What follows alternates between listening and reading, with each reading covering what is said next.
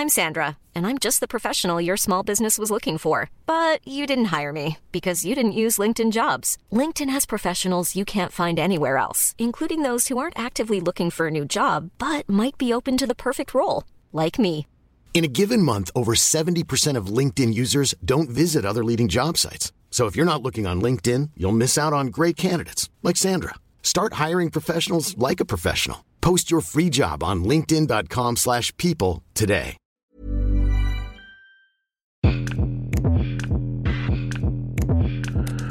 Bonjour, bonjour à toutes et à tous, et bienvenue dans le JT Mode. Bienvenue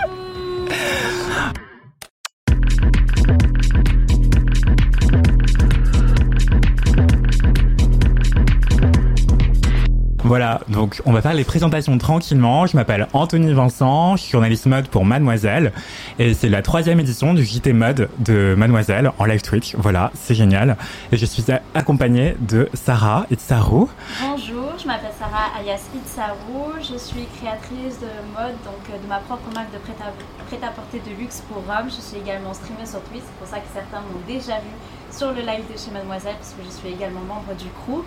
Je suis community manager, je suis également photographe et à côté je suis étudiante en mode, management de la mode et du luxe. Voilà. Ok, tu fais beaucoup trop de trucs en fait. Ouais. C'est ce qu'on appelle une slasheuse. Je j'ai eu euh, mon bac plus 3. Voilà, j'ai eu des Waouh, résultats il y a pas bravo. longtemps. Félicitations. Voilà. Voilà.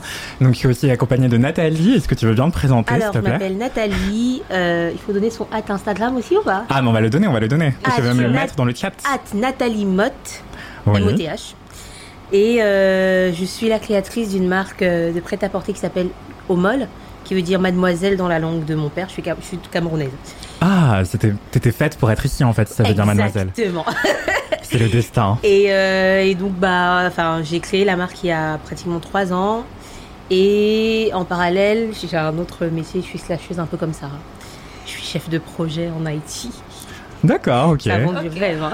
Ok, ça vend grave du rêve, on adore. Allez-y les filles. Non, non, mais c'est ça. Donc, du coup, là, je suis censée être. non, ah, je suis plus, je suis plus censée être en télétravail, ça va.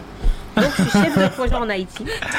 IT, qu'est-ce que ça veut dire pour les gens qui ne connaîtraient Euh, pas je bosse avec des ordinateurs, je fais du système d'information, je, je gère des projets.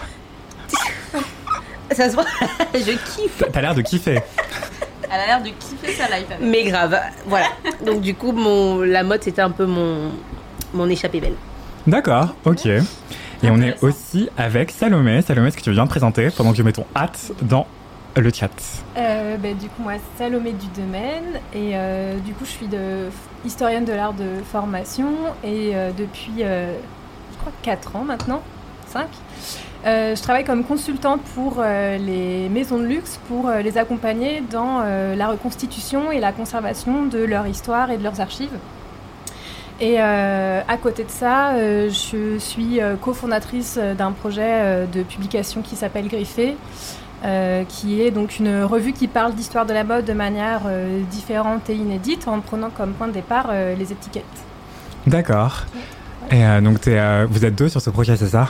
Exactement, je suis en collaboration avec Julien Sanders, qui est un expert en mode vintage, euh, vendeur de vintage euh, des années 50 euh, aux années euh, 90. euh, qui a également un podcast qui s'appelle Le Fil. Euh, et voilà, c'est quelqu'un qui, comme vous tous ici, fait beaucoup de choses dans sa vie. C'est un peu le propre de D'accord, ok. je pense aussi. Eh ben, on est toutes et tous ensemble jusqu'à 20h30 sur ce live Twitch, le JT Mode. Donc, bienvenue, bienvenue à- aux personnes qui nous rejoignent. Euh. Le chat présent pour nous aussi, on vous adore. Merci beaucoup d'être aussi nombreux et nombreuses, c'est super. Euh, donc on va parler de plein de choses aujourd'hui. Euh, au sommaire ce soir, pour vous la faire courte, on va parler de la mort d'Issei Miyake, qui est un grand créateur japonais. Euh, on va aussi parler de l'hôtel Mafouf, de Lena Situation, sa marque qui vient d'être lancée. On va également parler de la couverture de Vogue par la première dame de l'Ukraine, Olena Zelenska, et aussi des députés qui s'écharpent autour du, du costume cravate. Donc voilà. Et ensuite, on va évidemment parler de nos invités. On va prendre le temps de vous interviewer pour à mieux vous connaître. Ça va être génial. Donc voilà. Euh, J'espère que vous êtes contents et contentes d'être là. Euh, Sarah, Oui. est-ce que tu veux, est-ce que toi t'es contente d'être là déjà Bah Comment tu oui, vas Bah oui, comme toujours. tu es accompagnée avec euh, Anthony. Voilà, dans le chat, dites-nous si vous avez des questions, des remarques, si vous nous entendez bien, si vous nous entendez mal. Apparemment, tu peux te rapprocher du micro, je crois que c'est fait. euh, Super, check. donc Je sais pas si c'est bon pour vous, dites-le moi. Faut sur vraiment le parler chat. tout près, tout près. euh, euh, voilà, en mode, euh, on est des podcasteurs, podcasteuses, euh, on est là, on se susurre un petit peu dans le micro. Voilà. plus, voilà, On est faut des femmes inspirantes. euh, D'accord, ok, Des femmes très bien. puissantes. Voilà. Non, j'exagère. Euh, voilà. Euh, Il y a aussi Inès Popo qui est dans le chat, qui, nous, qui est aussi dans la régie, qui gère tout à distance. Merci Inès, merci euh, Arnaud, merci Anthony pour la régie et l'installation de ce setup de Folai. Euh, on a vraiment plein de choses. Donc c'est super. Gros cœur sur vous. Et pour commencer, on va parler d'un truc un peu moins gay. On va parler de la mort d'Issei Miyake. Mhm. Euh, donc pour le présenter brièvement, est-ce que Nathalie ou toi, Salomé, tu voulais le présenter? Est-ce que vous voyez qui c'est? C'était qui pour vous, Issei Miyake? Peut-être personnellement, avant de présenter l'homme dans tout ça. Ben moi j'ai une vraie euh, petite euh, nostalgie, enfin, de tristesse de- d'apprendre sa mort parce qu'en effet c'est quelqu'un. C'est un designer qui m'inspire beaucoup et qui dans mes études en histoire de la mode m'a beaucoup inspiré et sur lequel j'ai travaillé, j'ai fait des recherches, j'ai produit un travail sur euh, toute sa collection Plitz Please qui est pour moi un des... Enfin, euh, des choses les plus révolutionnaires qu'on ait pu voir dans la mode euh, dans les années euh, 80-90 et encore aujourd'hui. Et c'est une façon d'approcher le corps que je trouve tellement poétique inno- et innovante et d'un point de vue technique euh, hyper à la pointe. Et euh, du coup, je suis voilà, triste, mais il laisse un très bel héritage derrière lui. euh. On a rénové en fait la technique des matières et donné ce petit côté nouveau et que c'est en fait indémodable. C'est ça qui est Ouais. incroyable avec ce, ce créateur.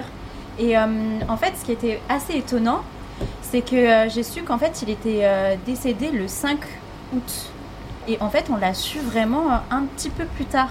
Oui, euh, comparé aux autres créateurs, etc., où on a vraiment su sur le coup, en fait. Et euh, c'est vrai que ouais, ça m'a un petit peu étonné quand même de savoir sa mort un petit peu plus tard que euh, les autres créateurs qu'on a connus qui, ont, qui sont également décédés et euh, où on savait en fait sur le jour même euh, le moment de leur décès. Quoi. Mais en plus, je pense que du coup, il devait avoir un rapport assez particulier aussi à, à la mort et à sa mort, non? Parce que ça, je- bon, déjà, on a pris du temps pour l'annoncer, mais en plus, moi, de ce que j'ai lu, c'est qu'il souhaitait pas avoir de funérailles euh, Oui, ou, ou d'obsèques. Enfin, je pense qu'il y a aussi une discrétion que moi j'apprécie particulièrement Ouais. chez euh, chez des personnes connues.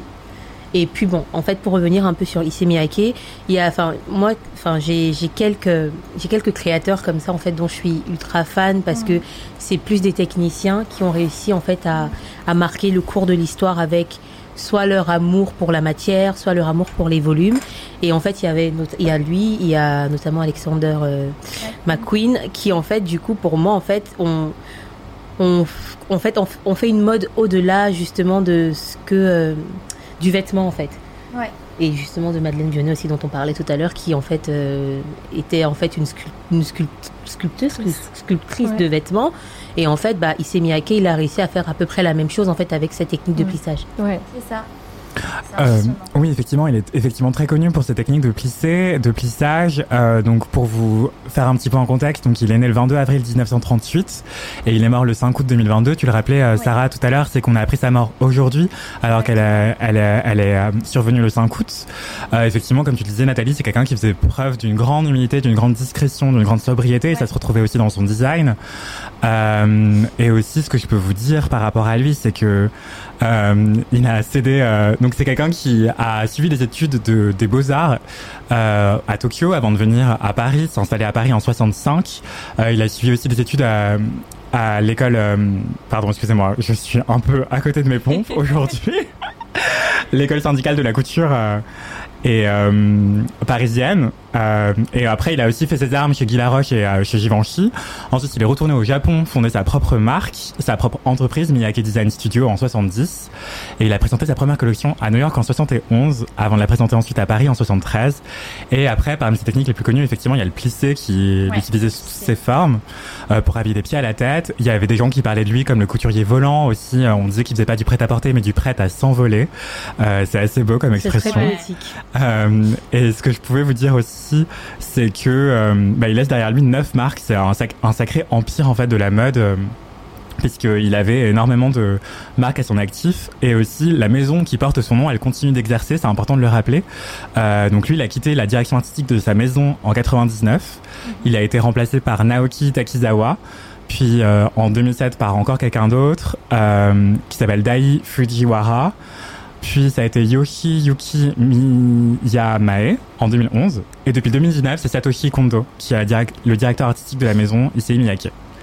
Euh, voilà, est-ce que vous voulez parler encore un peu d'Issei Miyake? Est-ce que Sarah, tu veux nous montrer aussi en plateau, on a un livre, un beau livre des éditions Daken sur son travail. Je vais vous faire un petit top shot avec les mains de Sarah qui dévoile ce livre. Euh, est-ce que les techniques du plissé, est-ce que vous voyez un peu en, quoi ça consiste et surtout ce que ça permet de faire en termes de, souplesse de vêtements, de rebondi et peut-être aussi d'extension du vêtement pour s'adapter aux différentes morphologies ou variations de poids de quelqu'un? Est-ce que c'est un défi technique? Est-ce qu'est-ce que vous en pensez du plissé Alors en fait, euh, dans le, dans le cadre de Homol, qui est la marque que j'ai créée, la première collection, en fait, on s'est focalisé justement sur le plissé et en fait, on travaille principalement avec des artisans. Et donc en fait, il y a plein d'artisans au Cameroun, euh, des artisans du coup basés, euh, basés au Cameroun où l'atelier est. Et en fait, il y a plusieurs artisans qui font encore vraiment le plissé de manière traditionnelle et artisanale avec des espèces de planches Enfin, c'est pas vraiment des planches, en plus c'est du papier.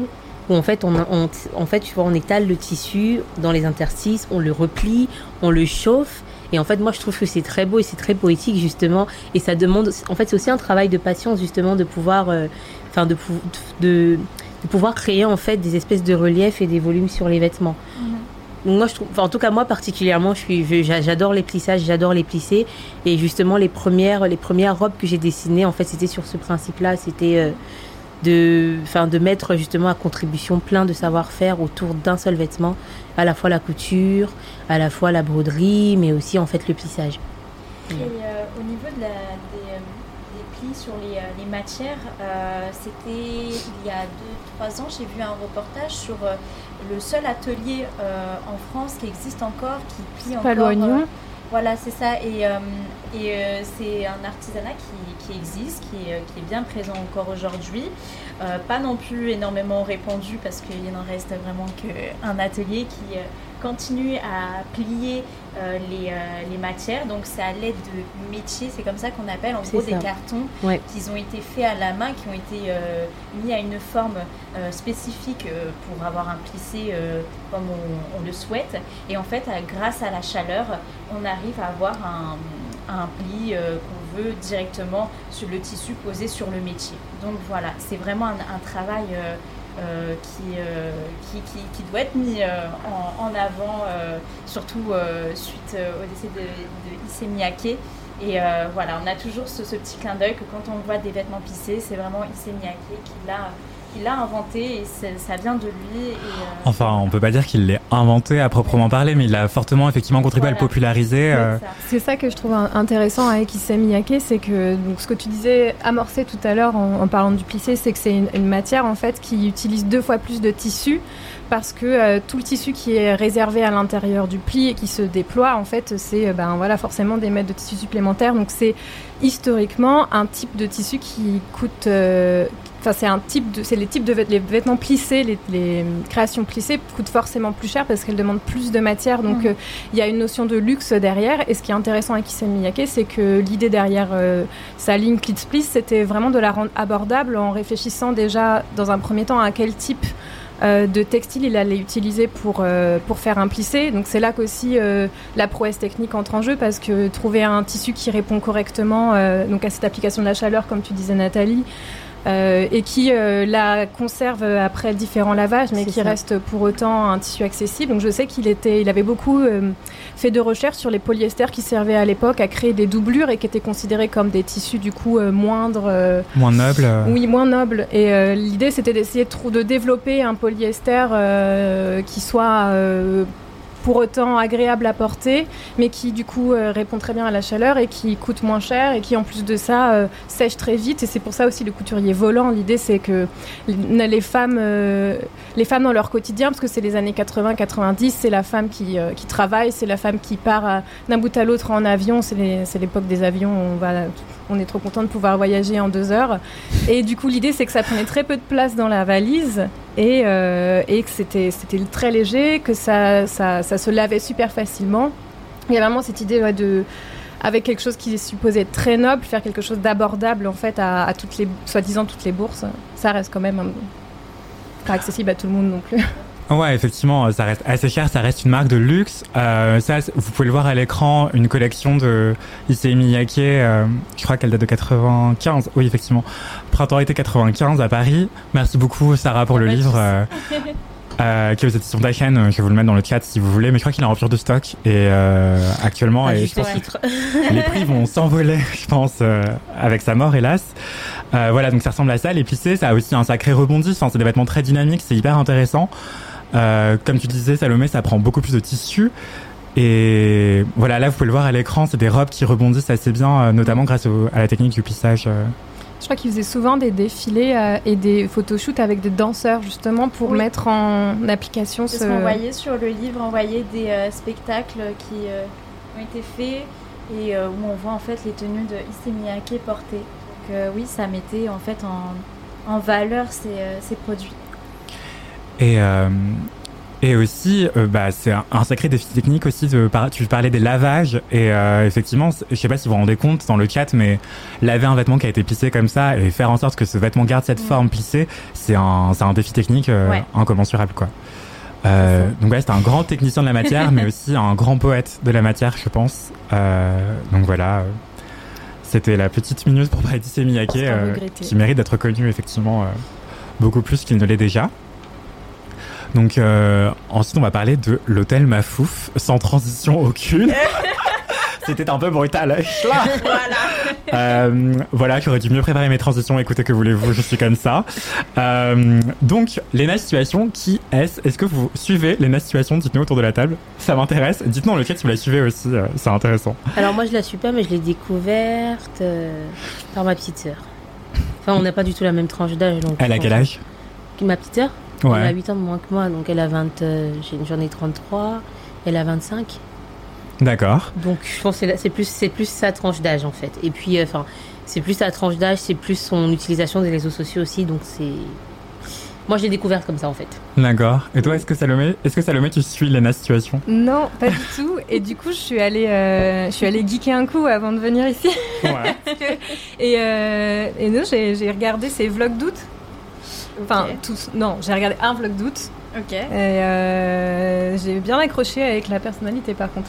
Ça t'a Je plu me suis, du coup, de fait, abonnée à sa page YouTube. Ok, Voilà. on adore. Et toi, Sarah, est-ce que tu suis Euh, Léna moi, Situation je ne suis pas euh, ses vidéos YouTube ou quoi que ce soit, mais euh, je la connais des réseaux sociaux parce qu'elle est un peu partout en ce moment. Donc euh, voilà, mais je ne suis pas une abonnée de Lena Situation. Voilà.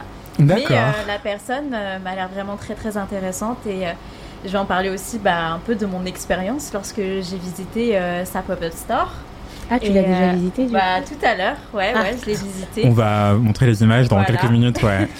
Euh, ce que je voulais vous dire rapidement pour euh, contextualiser un peu qui est Lena Situation, c'est que euh, c'est une youtubeuse qui est née en 97, euh, le 19 novembre Ah, précisément, euh, d'un père comédien, marionnettiste 97. et euh, dessinateur qui, qui fait aussi pas mal de BD, et d'une mère styliste de mode, ça on le dit pas assez, Euh, et aussi bah, elle a suivi des études de mode, de marketing du luxe précisément, avant de lancer son propre blog mode en 2012 et sa chaîne YouTube en 2015. Aujourd'hui elle est suivie par 2,3 millions de personnes sur YouTube et 3,8 abonnés sur Instagram, 3,8 millions d'abonnés sur Instagram et aussi 2,5 millions sur TikTok. Donc c'est assez fou de se rendre compte qu'il y a autant de gens qui la suivent.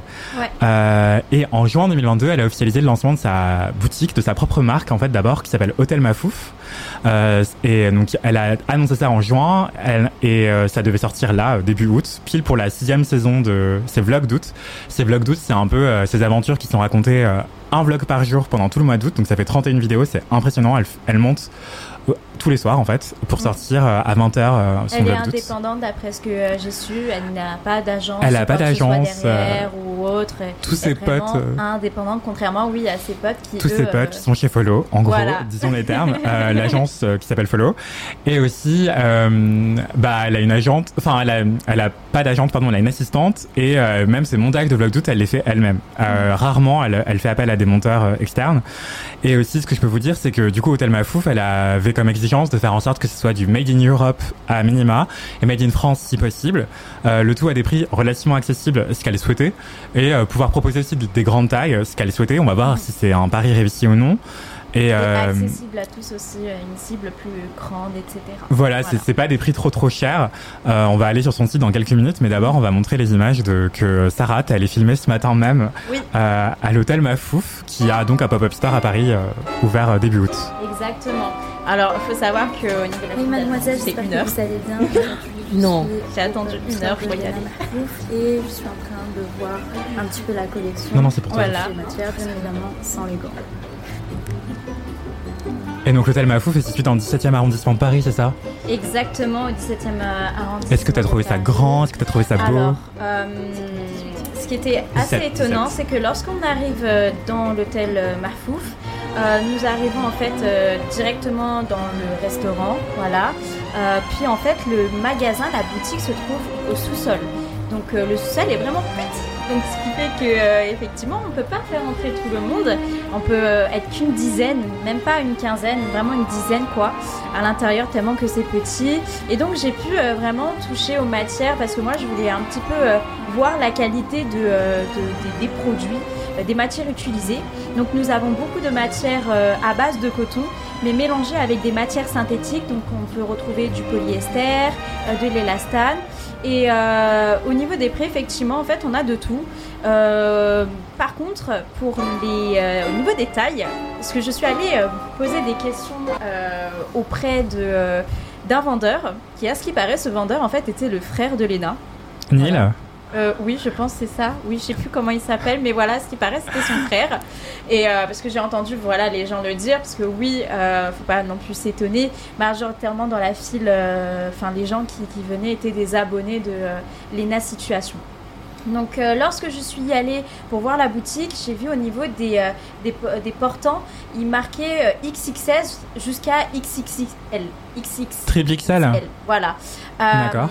Et je regardais les vêtements, mais il n'y avait pas ces produits-là présents, donc les XXS et XXXL. Et j'ai demandé, mais où sont ces vêtements dites pour les grandes personnes, les grandes tailles et les, vraiment les petites tailles? Et en, fait, il m'a dit que non, c'est uniquement sur le site internet et pas dans la boutique. Genre, euh, ils n'ont pas encore euh, eu les, euh, les, vêtements dans la boutique en fait. C'est vraiment que sur le site internet que vous pouvez retrouver euh, les, euh, les, produits. Donc si vous vous y attendez à vouloir acheter un produit de grande taille, vraiment petite taille, malheureusement il n'y en aura pas en boutique physique, c'est ce qu'il m'a dit. Et par contre au niveau de la fabrication, alors nous avons des vêtements qui sont fabriqués en Grèce. Donc voilà, comme vous pouvez voir sur la vidéo, vous avez vu à un moment donné que je montrais une étiquette sur un des, des, des, des suites, voilà. Ouais. Euh, parce qu'en fait, sont, euh, tous les suites sont fabriqués dans la même, euh, dans la même usine ou atelier. I don't know si c'est voilà, mais voilà, made in Grace comme vous voyez. Et par contre, on a les Combi. combinaisons qui est made in France. Et pour la bougie que j'ai sentie désolée, mais j'ai pas aimé l'odeur. suis vraiment désolée, mais voilà. Euh, qui, en fait, ça sent la figue. Faut aimer la figue, et j'aime pas la figue. Mais la figue, donc, ça sent bon. Moi j'adore. super bon. Moi, ouais, j'adore ouais, moi, franchement, j'aime pas. Je suis désolée. Très deep vibe. Euh, voilà. Exactement. On voit l'inspiration. Ça. ça sentait pas assez fort pour que ça sente bien dans la maison si ah. je devais la mettre la bougie. Bah après, il faut l'allumer, ouais. Ouais, mais euh, même moi j'utilise beaucoup de bougies et euh, je sais à l'odeur, quand l'odeur est vraiment très très forte, que ça va sentir dans la maison. Mais là, l'odeur, je la trouvais un petit peu légère. Bon, après, ça, c'est un petit détail. Mais en tout cas, il m'a expliqué que par exemple, pour les, euh, les, euh, les, bougies, c'était à Grasse. Donc, Grasse qui est la, la capitale, capitale du, du parfum. parfum. Voilà. Est-ce que tu peux recliquer sur la combinaison? Enfin, sur un oui, des produits je vais vous au, montrer au à nouveau la, la combinaison euh, en gros plan. Donc elle Juste, est... est-ce que tu peux descendre Tu cliques sur ton mannequin? Oui, exactement. Euh, sur tous les produits, on peut choisir des mannequins différents pour se rendre compte de la taille. C'est super. Ouais. C'est assez génial, ouais. En plus, on précise la taille de cette personne. Donc, elle porte plutôt du XS, elle fait 1m65. Et aussi, il y a aussi parfois des gens qui aiment porter des vêtements oversize. Donc, on précise leur taille. Euh, en centimètres de hauteur et euh, la taille qu'ils aiment porter, s'ils aiment porter des vêtements oversize ou près du corps, ajustés, etc. C'est assez intéressant. Euh, parfois, sur certains produits, il y a le père de Lena, de Situation pardon, qui porte les vêtements. Donc, je crois que sur le pantalon, c'est le cas. Euh, Là, il y a son frère, par exemple, qui porte les vêtements, donc Neil, qui, ah bah oui, qui fait 1m80, qui prend du, une taille XL pour le pantalon. Et il y a aussi donc euh, Lena elle-même qui le porte en taille S. Elle fait 1m63. On peut aussi voir Billy Rose, qui est une mannequin assez connue, qui le porte. Euh, voilà, et donc le, je vais vous trouver le père parce que le père c'est assez fun de le voir euh, porter les vêtements. Mais ça montre aussi qu'il y a cette inclusivité au niveau des, euh, des produits euh, parce qu'en fait, on veut, l'ENA Situation veut vraiment appuyer sur le fait que tout le monde peut porter ses vêtements de n'importe quel style ou quoi que ce soit. Les couleurs aussi sont euh, en fait accessibles, je dirais même non genrées, ce qui fait que tout le monde peut porter en fait les, les produits de l'ENA Situation. Par contre, Oui, il y a aussi des petits détails, en fait des petits clins d'œil, des petites références à la chaîne YouTube de l'ENA Situation.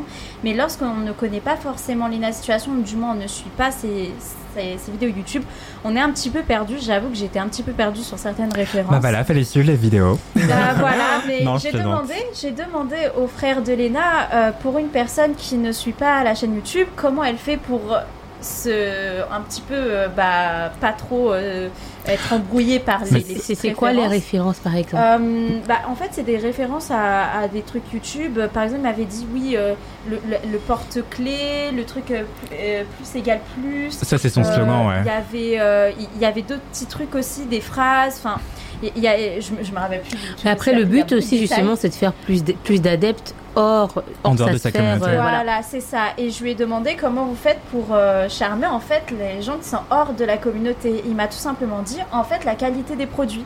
La qualité des produits fait que les gens vont apprécier la marque, vont se dire c'est un produit de qualité parce que les matières sont de qualité, donc on peut facilement euh, être adepte à acheter ou pas le produit. Et, Et, euh, potentiellement, ils ont envie aussi de, de déjà attirer la clientèle gagnée, qui est la clientèle réseau, et qui s'y retrouvent quand ils, ils y vont aussi, je pense, aussi pour trouver ces petites références-là, Voilà. qui sont un peu des produits d'appel, qui ça. potentiellement vont évoluer. Peut-être que le porte-clés. euh, Pour un début, c'est vrai que euh, il faut faire aussi plaisir à la communauté pour fidéliser la communauté, ça c'est sûr. Mais ce que j'ai compris d'après ce qu'il m'a dit son frère, c'est qu'en fait petit à petit, ils vont faire que la marque va fonctionner sans forcément utiliser l'image de Lena Situation, comme Fenty Beauty. C'est ce qui m'a donné l'exemple, Fenty Beauty. Oui, ou même euh, il y a d'autres youtubeurs, youtubeuses qui se sont lancés avant elle, qui ont fait le choix, par exemple, de pas baser l'entière- l'intégralité de leur marque sur euh, Ou leur nom Cézanne, propre. par. Exactement. Euh, comment Cézanne, par exemple. Cézanne, Morgane Césalourier, euh, la marque porte pas son nom euh, texto. Euh, et justement, c'est une stratégie euh, marketing aussi de faire en sorte qu'elle puisse fonctionner sans Lena Situation, que tout le branding ne repose pas sur elle, sur l'incarnation d'elle par elle, euh, que des références par rapport à elle. Ça peut devenir assez lourd, assez enfermant et, et empêcher de recruter d'autres personnes en dehors de sa communauté, Exactement. effectivement. Donc c'est un, positionnement qui se tient euh, parfaitement. Euh, je pense à Squeezie, sa marque, elle porte pas son nom, par exemple. Cyprien aussi, il avait lancé sa marque, elle porte pas son nom. aussi, c'est une autre youtubeuse également qui a fait euh, des sacs euh, haut de gamme qui porte pas du tout son nom et qui n'a rien à voir avec en fait son storytelling ADN, donc ce qui fait que des gens externes peuvent. euh, En collab avec Lancaster euh, tu non, parles d'autre chose Non, non, non, non. C'est vraiment sa propre marque avec euh, son, son copain. Ok, Voilà. trop intéressant. Euh, je voulais juste vous montrer, parce que j'en parlais tout à l'heure, du père de Lena qui porte les vêtements. Euh, voilà, donc euh, il fait 1m78. Euh, et sinon, je voulais juste vous souligner les tailles. Donc par exemple, le hoodie, il est disponible du double XS au triple XL. Donc voilà, dites-nous dans le chat si vous avez des questions, des remarques, qu'est-ce que vous en pensez euh, de Lena Situation Est-ce que c'est euh, une marque qui vous parle? Est-ce que c'est euh, quelque chose qui vous donne envie d'acheter? Du Lena Mafouf Donc la marque s'appelle Hôtel Mafouf et il y aura pas que de la mode, il y aura aussi de la déco, du lifestyle. Tu parlais de bougies, tu parlais de porte-clés. Et au il y aura des encore- recettes, parce que je suis allée voir aussi la restauration, comment ça se passe, etc. euh, j'ai eu des euh, amis véganes qui m'ont dit mais c'est exactement le même menu que euh, Naked Vegan euh, Burger, donc qui est en fait un restaurant euh, vegan qui est à Paris, qui ont deux restaurants à Paris et en gros qui font de la street food mais euh, 100% vegan.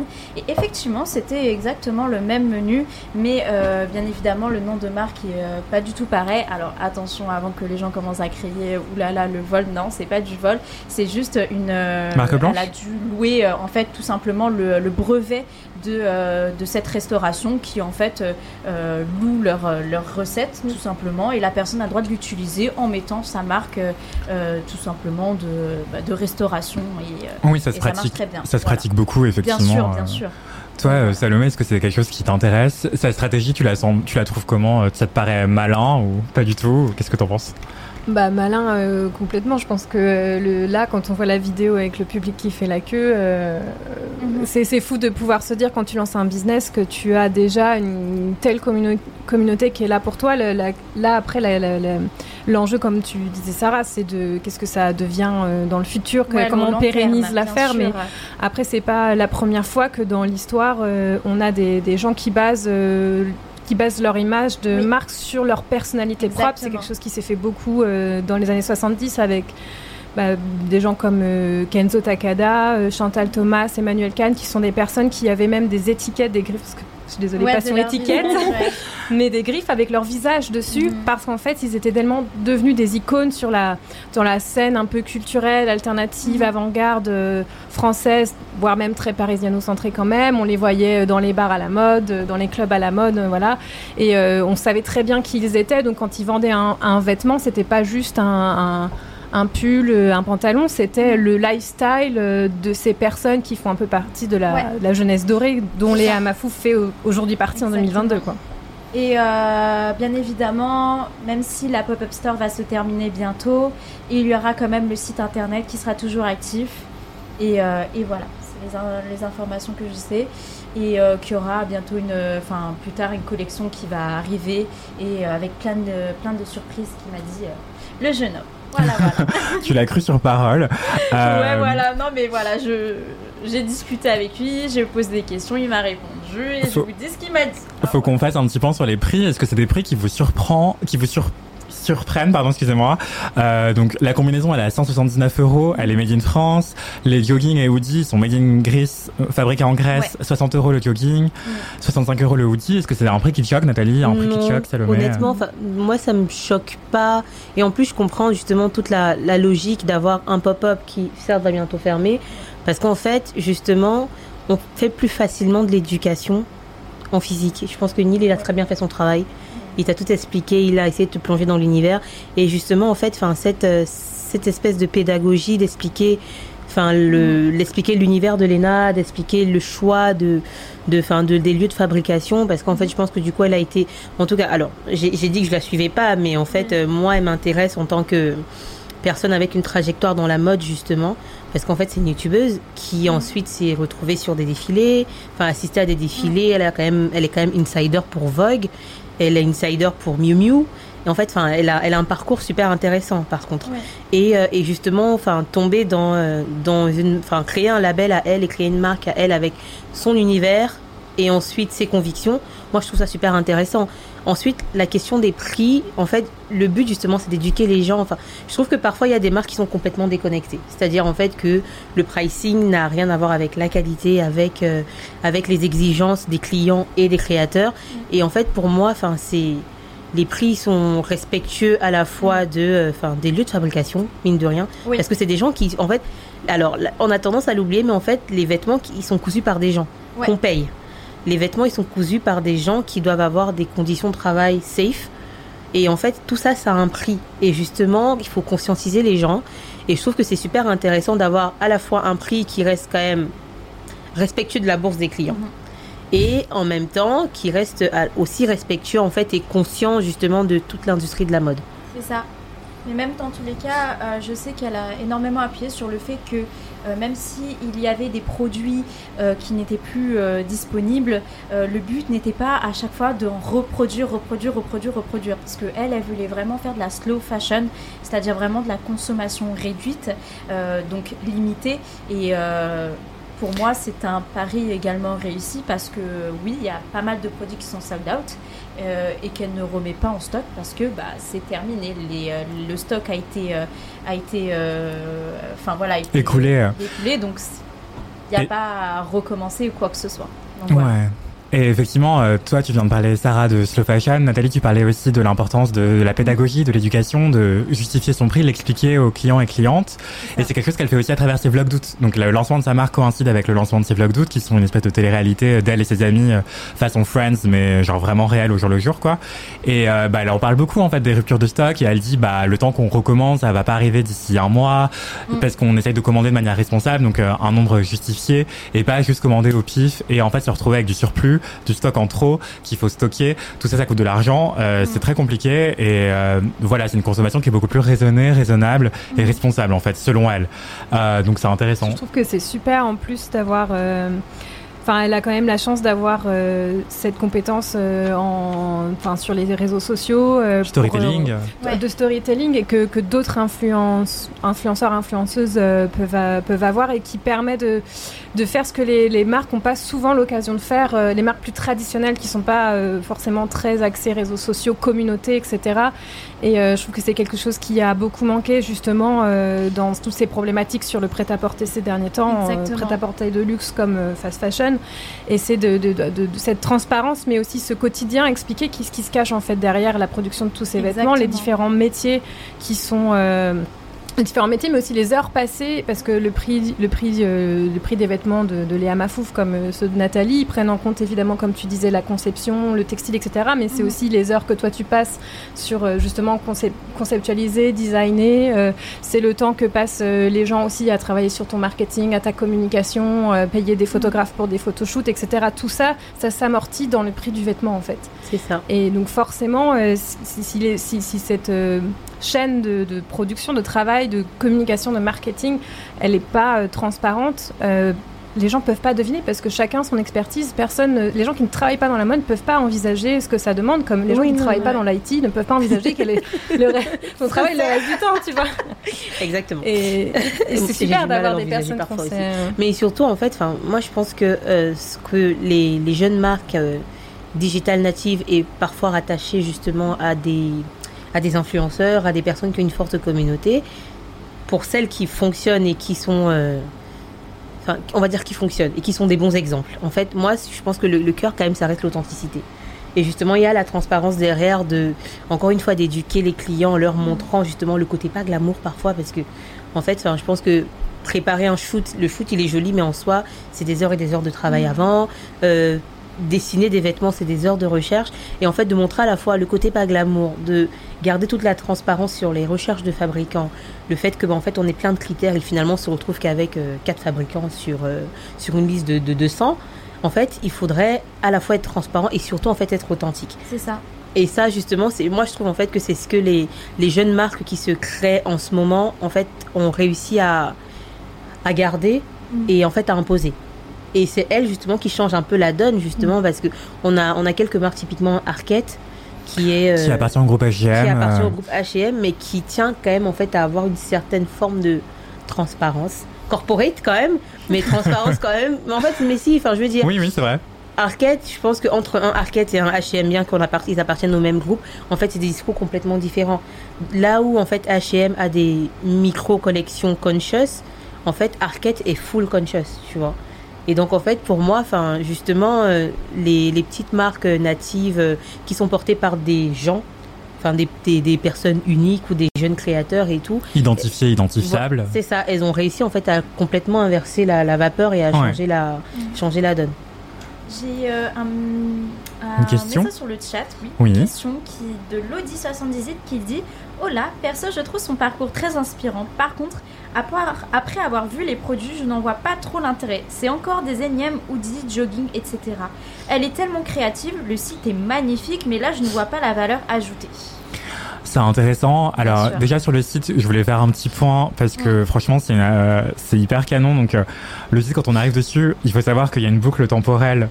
Euh, qui fait que on voit en temps réel l'heure, enfin la météo qui fait dehors, enfin pas forcément la météo, mais s'il fait jour ou s'il fait nuit. Donc le site n'est pas pareil à midi, à 9h du matin ou à 20h, 21h. Là par exemple, il commence à faire nuit. euh, je sais pas si ça va changer. Bah faudrait que je revienne dans changes, 6 heures quoi. Ouais. Faut que tu changes l'heure dans le système de ton ordinateur. Ouais, je peux pas faire ça maintenant, mais je ouais, note pour plus tard. Et l'hôtel est très mignon, ça fait très Wes Anderson, qui est une référence, le réalisateur préféré de Lena Mafouf.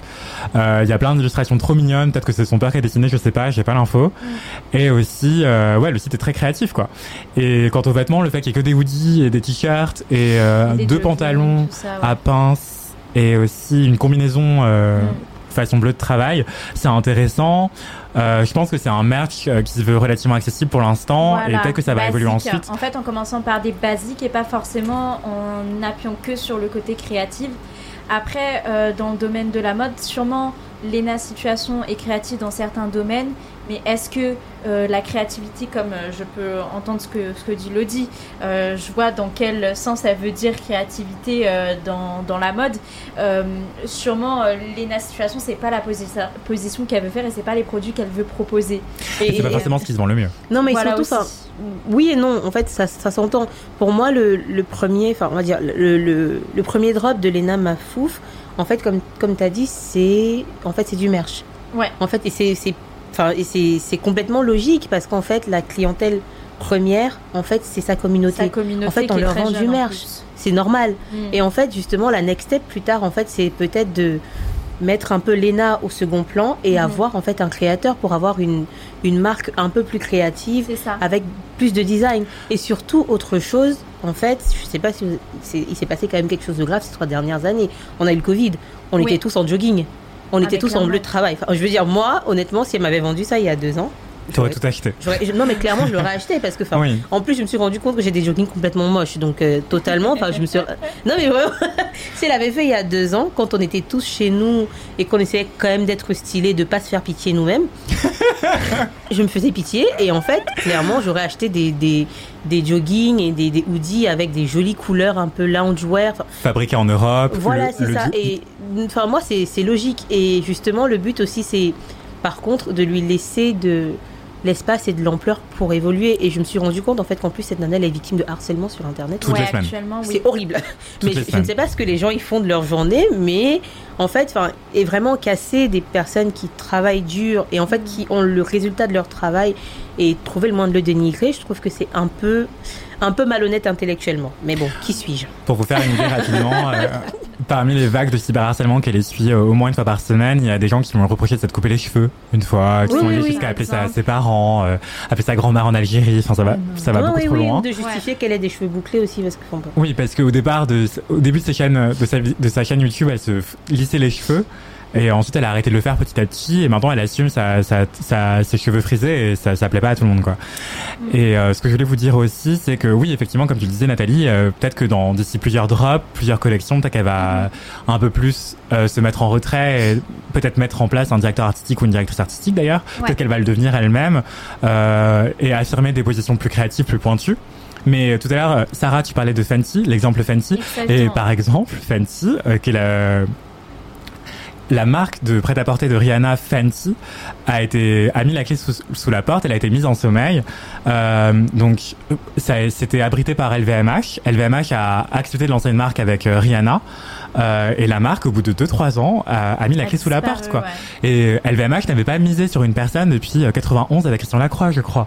Donc euh, c'est assez dingue. Et Christian Lacroix d'ailleurs aussi avait mis la clé sous la porte des années plus tard. Mais bref, euh, donc c'est dire à quel point incarner une marque aujourd'hui c'est compliqué parce qu'il y a tellement Très, de concurrence. compliqué. Et donc si elle suit l'exemple de Fenty, peut-être qu'elle va mettre la clé sous la porte en fait. Donc Non. euh, On lui souhaite pas ça. On Euh, lui souhaite on pas, lui souhaite pas ça. voilà, il faut faire attention à- au chemin euh, qui va être pris, c'est tout. Voilà. Et donc, on va avancer rapidement sur un dernier sujet. Après, on va vous interviewer euh, tranquillement.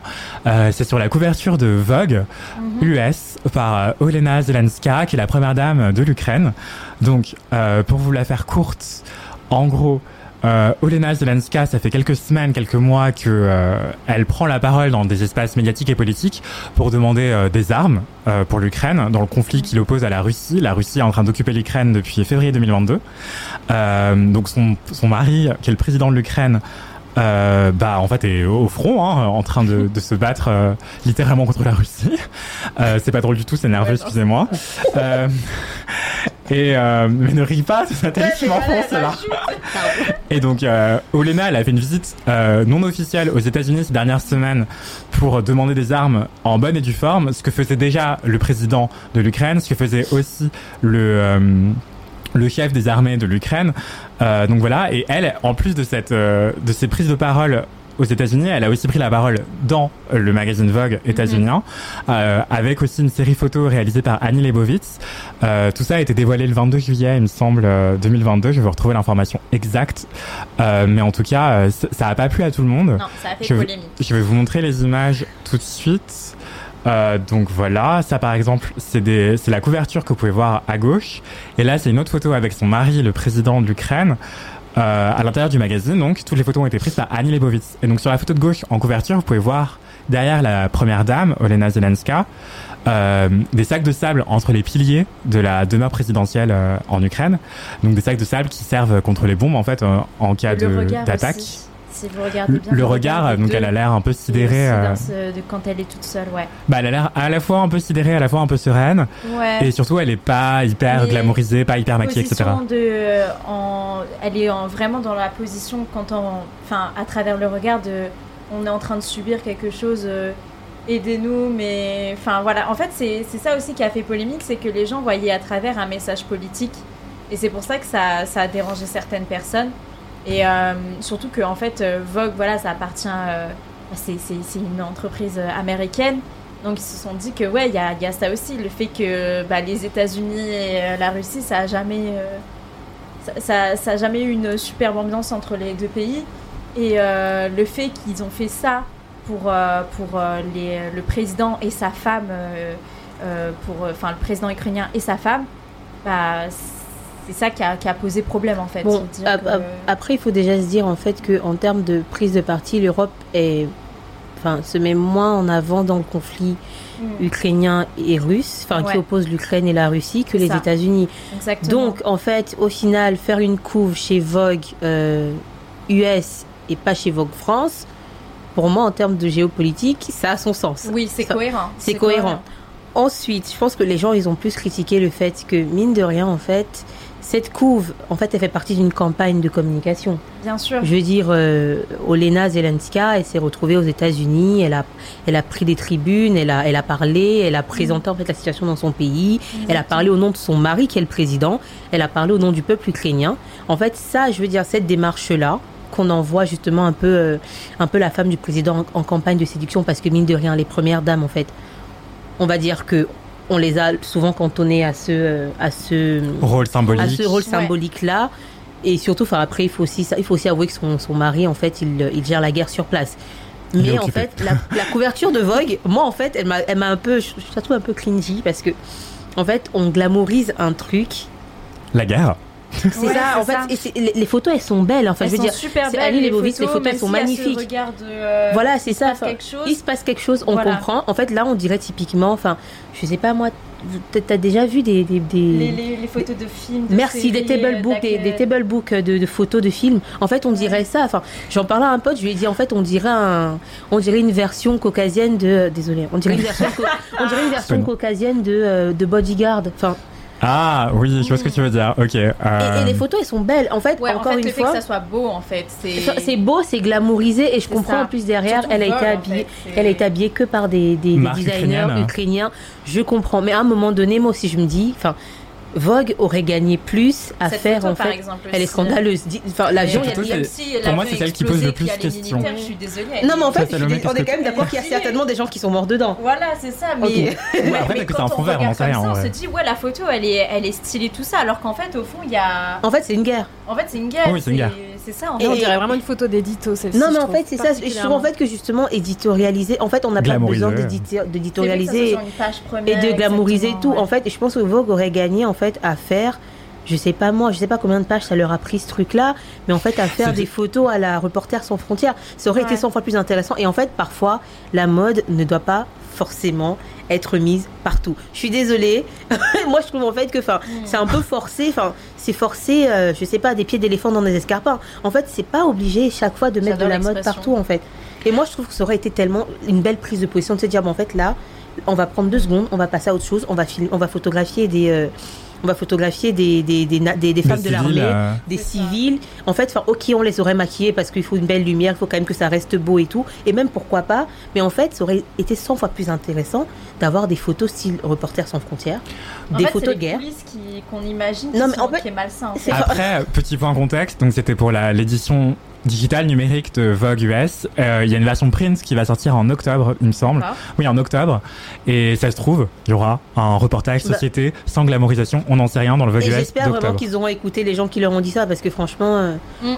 Toi, Salomé, qu'est-ce que t'en penses de cette Bah, couverture J'ai eu du mal à me faire un, un avis. Je trouve que ça pose une, une question un peu plus globale du, du rôle de, de la mode en temps de guerre et de fait des magazines de mode qui sont quand même des journaux qui, qui, qui publient de l'actualité, même si c'est de l'actualité euh, mode.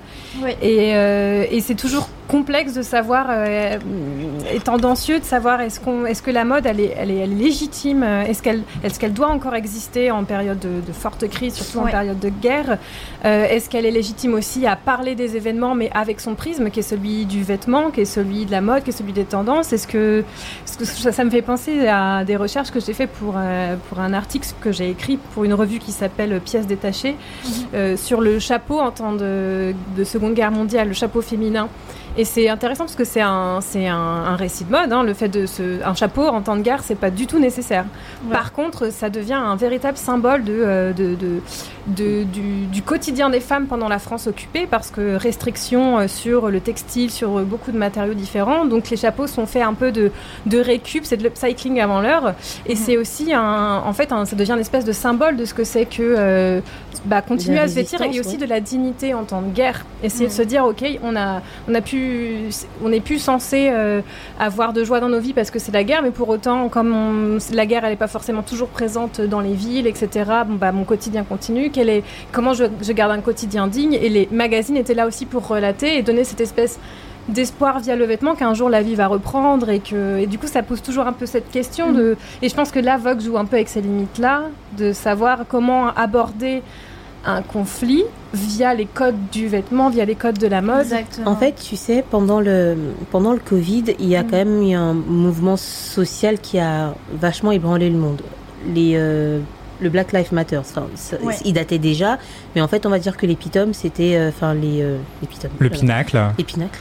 C'était pendant justement le Covid où on a été enfermés, on avait tous nos téléphones, en fait on suivait l'actualité à la fois, les, les, les rapports sur le Covid et sur nos téléphones, en fait on suivait ce qui se passait dans le reste du monde. Et en fait ce que moi j'ai trouvé intéressant justement, c'est que, alors aucun de ces magazines-là ne s'est dit, en fait euh, on va faire une espèce d'édito Black, Black Lives Matter. En fait ils se sont dit, bah derrière ce... ce Derrière en fait ce mouvement Black Lives Matter, la mort de George Floyd, en fait on s'est 2020. rendu compte que en fait, il y a des, enfin, il faudrait à un moment donné empower la, la, la communauté noire au global. Mm. Donc en fait, derrière, la, la démarche, elle était complètement différente. Pour empower des gens, pour empower par exemple les Ukrainiens, les créateurs ukrainiens, en fait, on fait des... Enfin, allez, c'est peut-être léger comme ça, mais en fait, on fait des listes de, de, de, créateurs qui continuent à travailler pendant la guerre, qui continuent de montrer en fait la mode ukrainienne. En fait, pour moi, je veux dire, à un moment donné, si on veut forcer la mode dans ce, discours-là et dans ce débat-là, en fait, c'est... c'est et vraiment, hein, et encore une fois, je, ne- ne les connais pas, je connais pas ces gens-là, mais moi, la logique, de, enfin, la logique de faire une espèce de shoot euh, super glamour à la bodyguard, je trouve en fait que c'était peut-être pas la bonne démarche à avoir. Mm. Bah, Enfin. Petite parenthèse justement à ce sujet-là, euh, shoot glamour à la bodyguard, c'est que en fait Olena Zelenska et son mari, le président ukrainien, travaillaient avant de devenir président Dans et première dame dans l'entertainment, dans l'industrie du cinéma et des séries. Ils avaient leur propre boîte de production, notamment euh, une série parodique sur la- le fait d'être président. Donc euh, c'est assez intéressant qu'ils reprennent tous ces codes, ces usages euh, de, de la télé en fait et du cinéma. c'est ça, ça représente bien leur trajectoire effectivement. Ok. Et euh, aussi tout à l'heure, Nathalie, tu parlais de euh, Vogue, ses limites, toi aussi Salomé et toi aussi Sarah. Je pense aussi, ça me rappelle aussi une couverture du British Vogue par euh, Edward Enninful, le rédacteur en chef du du Vogue britannique, où il avait choisi au début de la crise du Covid de mettre en couverture des infirmières, des médecins et des soignants en fait euh, en couverture, relativement glamourisé. Et euh, ça avait été assez salué en réalité. Euh, et du coup, euh, ça, ça me rappelle ça en fait. Comment est-ce qu'on fait pour parler de société, de sujets graves, de sujets qui, alors qu'on a un magazine de mode, hyper glamour, hyper luxe. Et euh, pour moi, à ce niveau-là, le, le travail était un peu plus réussi. En euh, fait, que la ça. comparaison, je me souviens de cet édito-là. Rien, les infirmières, en fait, elles étaient habillées en tenue d'infirmière.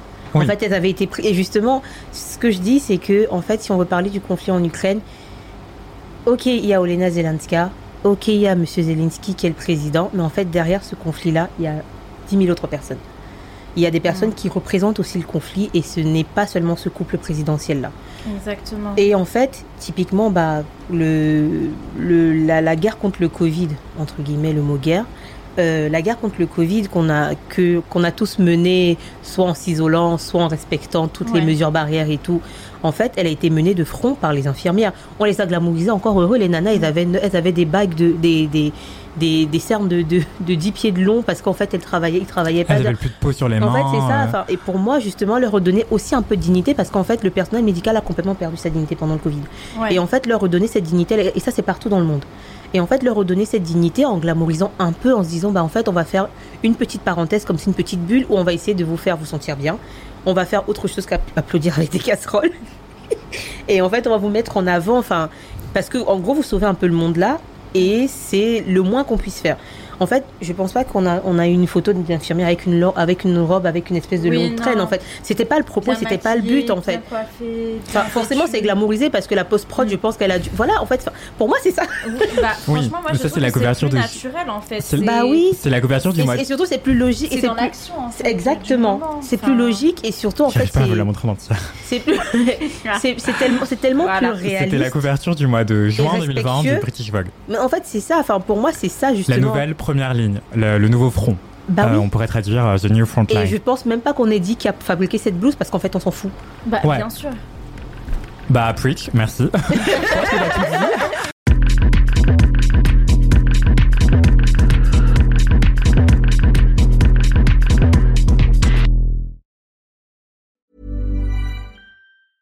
Even when we're on a budget, we still deserve nice things. Quince is a place to scoop up stunning high-end goods for 50 to 80% less than similar brands. They have buttery soft cashmere sweaters starting at $50, luxurious Italian leather bags, and so much more. Plus, Quince only works with factories that use safe, ethical, and responsible manufacturing. Get the high-end goods you'll love without the high price tag with Quince. Go to quince.com slash style for free shipping and 365-day returns.